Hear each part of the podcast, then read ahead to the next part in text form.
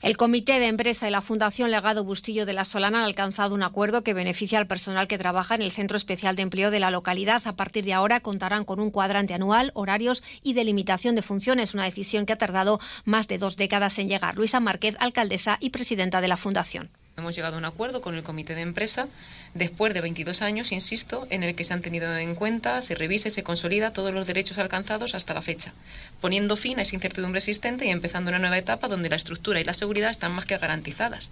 Se ha terminado esa prestación de servicios a veces quizás mmm, caprichosa, es decir, eh, tienen ya su cuadrante anual saben a qué atenerse, cómo y de qué manera y por tanto pueden disfrutar de su familia y de su, de su tiempo de ocio, de formación, etcétera, etcétera. Márquez ha destacado que esto dignifica el trabajo de las personas que prestan sus servicios en ese centro.